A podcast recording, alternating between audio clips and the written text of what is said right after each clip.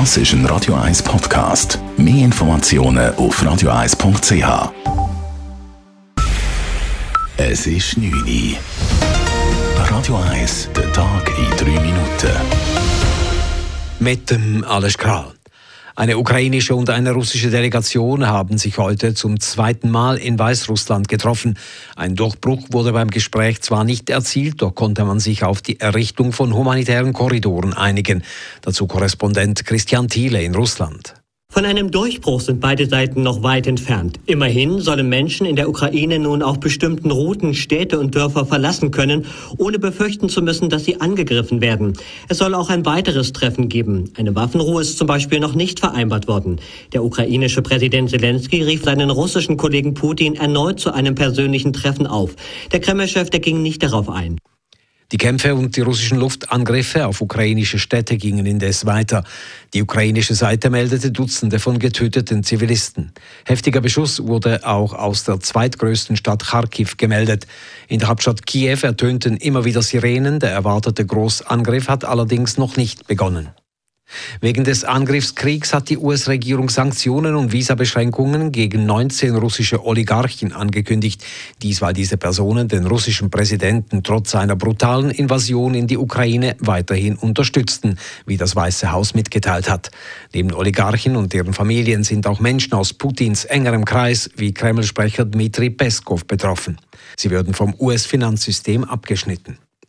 Die Swiss schreibt für das letzte Jahr erneut einen Verlust von rund 430 Millionen Franken. Im Vergleich zum Vorjahr konnte die Swiss den Verlust durch Flottenverkleinerung, Stellenabbau und dank den Frachtflügen um einen Drittel gegenüber 2020 verringern.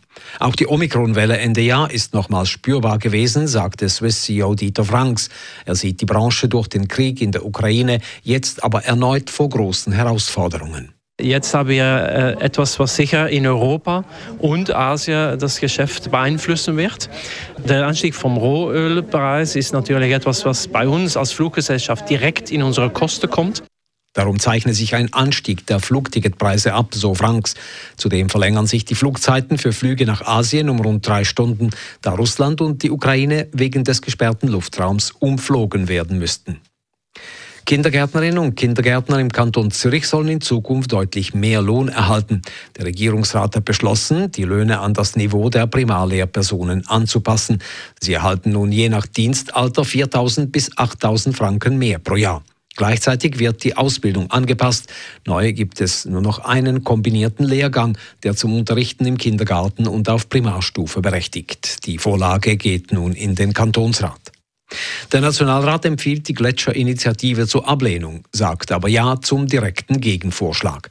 Hinter die Initiative stellten sich Grüne, SP und GLP. Für den weniger scharfen Gegenvorschlag des Bundesrats stimmten Mitte, FDP, aber auch GLP und SP. Die SVP lehnte beides ab.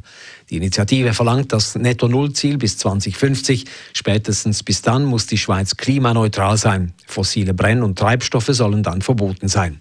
Im Gegenvorschlag ist das Verbot fossiler Energieträger nicht enthalten. Radio 1 Wetter. In der Nacht ist es meistens klar und frostig. Morgen am Freitag dann örtlich Hochnebelfelder, sonst aber meistens sonnig. Temperaturen am frühen Morgen minus 4 bis 0 Grad, am Nachmittag bis 9 Grad. Das war der Tag in 3 Minuten.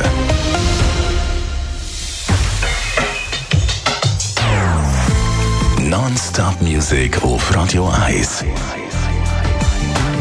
Die besten Songs von allen Zeiten. Non-Stop.